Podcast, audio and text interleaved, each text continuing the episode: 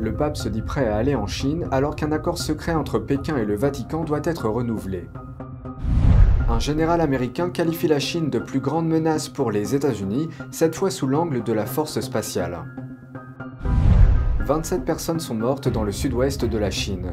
Un accident de bus a déclenché des réactions contre les mesures sanitaires. Bienvenue dans Regard sur la Chine. Des dirigeants et des membres de la famille royale du monde entier se sont réunis à Londres lundi pour rendre hommage à la reine Elisabeth, la monarque ayant connu le plus long règne de Grande-Bretagne. L'un d'entre eux était le numéro 2 de la Chine, Wang Qishan.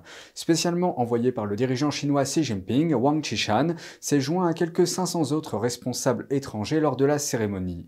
Lors de l'événement, le masque de Wang a attiré l'attention. Les restrictions liées au Covid-19 se sont largement assouplies en Europe, tandis que la Chine maintient fermement sa politique du zéro Covid-19.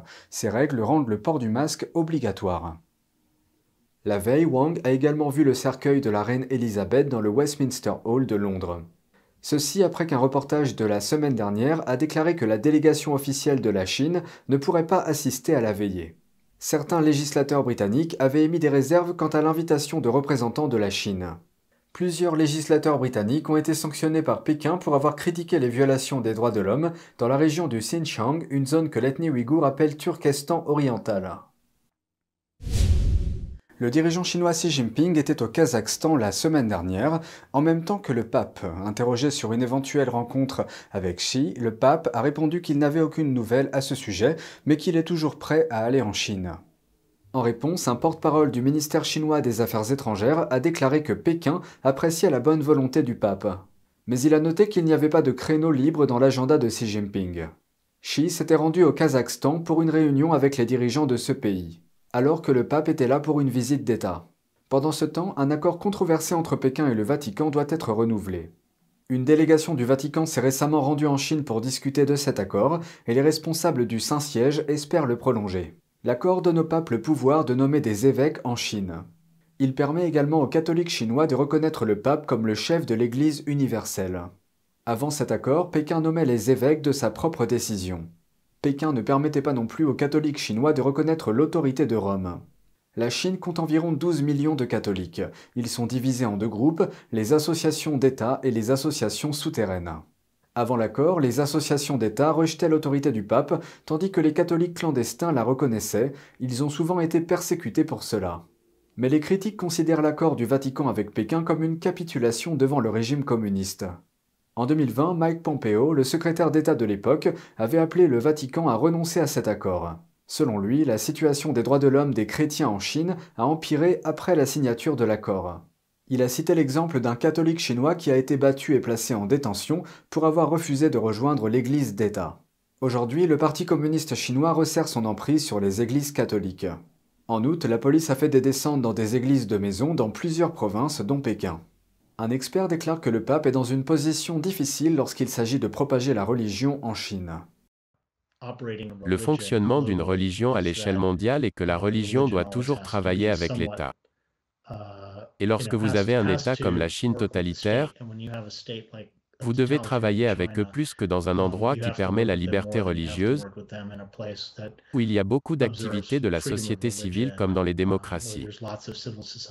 Le mois dernier, un haut conseiller politique du Parti communiste chinois a rencontré les dirigeants de deux organisations catholiques contrôlées par l'État. Le conseiller Wang Yang les a exhortés à maintenir fermement la direction du Parti communiste et à pousser le catholicisme à s'adapter à une société socialiste. Les projecteurs sont en train de se tourner vers l'espace. Le général Saltzman de la Force spatiale américaine affirme que la Chine est la plus grande menace pour Washington dans le secteur spatial. Il est candidat désigné pour diriger la force spatiale. Lors d'une audition, il a déclaré, je cite, Les Chinois recherchent de manière agressive des capacités susceptibles de perturber, de dégrader, voire de détruire nos capacités satellitaires et de perturber notre infrastructure terrestre. Salzman a déclaré qu'il serait prioritaire pour lui de veiller à ce que la force spatiale soit en mesure de contrer les concurrents stratégiques, car selon lui, les adversaires tentent agressivement de dominer l'espace et de mettre en danger les intérêts américains. S'il est confirmé, Salzman sera le deuxième chef des opérations spatiales. Salzman a ajouté qu'il était confiant dans la domination militaire des États-Unis, mais qu'il ne pouvait pas donner de détails étant donné la nature publique de l'audition. Une tragédie entourant la politique chinoise du zéro Covid-19. En Chine, un bus qui transportait 47 personnes vers une quarantaine dans le sud-ouest a fait un accident. Le bilan est de 27 morts et 20 blessés. Voici la suite. Selon les autorités locales, le bus s'est renversé sur une voie rapide dans la province du Guizhou. Les blessés ont été emmenés à l'hôpital pour y être soignés. Les autorités affirment que dans le bus se trouvaient des personnes qui avaient eu un contact étroit avec d'autres personnes dont le test de dépistage du Covid était positif. Bien que leur propre test était négatif, elles ont été emmenées de Guiyang, la capitale provinciale, vers un comté éloigné à environ 200 km au sud-est. La Chine a maintenu une politique stricte appelée zéro Covid qui isole les personnes infectées et celles qui sont considérées comme à contact proche. Cependant, ces personnes ne sont pas forcément positives elles-mêmes. Une solution couramment utilisée par les autorités locales consiste à faire sortir des immeubles ou des communautés entières de résidents de la ville pour les mettre en quarantaine ailleurs. Jusqu'à présent, les autorités ont signalé que près de 10 000 personnes ont été transférées. Beaucoup d'entre elles, selon des témoignages, auraient été traitées de manière inhumaine. Une habitante des environs du lieu de l'accident nous a dit qu'à l'heure actuelle, de nombreux habitants refusent de coopérer avec les autorités. Nous avons déformé sa voix pour protéger son identité.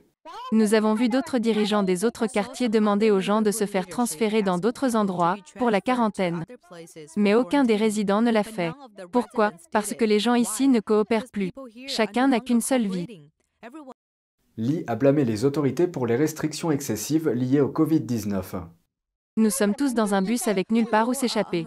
Le virus peut être partout, une épidémie peut survenir n'importe où, ce qui signifie que n'importe qui peut être écarté. Si une prévention aussi excessive de la pandémie n'est pas arrêtée, nous ne pourrons jamais descendre des bus. Selon elle, les résidents sont toujours tenus de se faire tester quotidiennement, et la plupart sont confinés à leur domicile.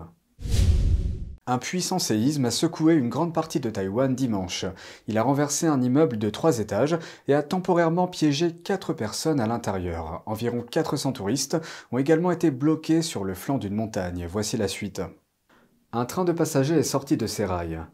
Des images montrent l'effondrement du pont Gaoliao ainsi que l'effondrement du toit d'un gymnase. Depuis samedi, des dizaines de secousses ont tourmenté la côte sud-est de l'île. Le séisme de magnitude 6,8 survenu avant-hier était le plus important d'entre eux. La plupart des dégâts semblent se situer au nord de l'épicentre, dans la ville de Chishang. Un immeuble de trois étages s'est effondré dans la ville voisine de Yoli. Plus de 7000 foyers ont été déclarés privés d'électricité à Yoli et des conduites d'eau ont également été endommagées. L'agence météorologique japonaise a émis un avis de tsunami pour plusieurs îles du sud du Japon situées près de Taïwan, mais l'a ensuite levé. Aucune blessure grave n'a été signalée dans l'immédiat. Un appel inhabituel maintenant. Les données officielles de la Chine montrent que le pays cherche à embaucher plus de 3 millions de personnes dans le domaine de la cybersécurité dans les 5 ans. Mais pourquoi Pékin a-t-il besoin de ces personnes? Voici quelques éléments. Selon les dernières données du ministère de l'Éducation, d'ici 2027, la Chine connaîtra un manque de plus de 3 millions de personnes dans le domaine de la cybersécurité et ce malgré une production nationale de 30 000 diplômés en cybersécurité chaque année. Selon Wang He, chroniqueur à The Epoch Times, le régime communiste chinois a besoin d'une armée de travailleurs en cybersécurité pour s'emparer illégalement des technologies de pointe de l'Occident. Le Parti communiste chinois les utilise comme une force stratégique. En interne, ils sont utilisés pour assurer la sécurité de leur réseau d'entreprises, et en externe, ils sont utilisés pour mener des cyberattaques, voler des renseignements, etc. En juillet 2021, les États-Unis, l'Union européenne et l'Angleterre ont condamné conjointement le Parti communiste chinois pour la première fois. La condamnation était pour avoir mené des cyberattaques à l'échelle mondiale. Le même jour, le ministère américain de la Justice a accusé quatre ressortissants chinois d'avoir participé à une campagne de piratage menée par le ministère chinois de la Sécurité d'État. Selon Wang, l'arsenal de cybersécurité de la Chine est une énorme menace pour le monde. C'est tout pour aujourd'hui, merci d'avoir suivi Regard sur la Chine. On se retrouve demain pour une nouvelle émission, prenez soin de vous et à bientôt.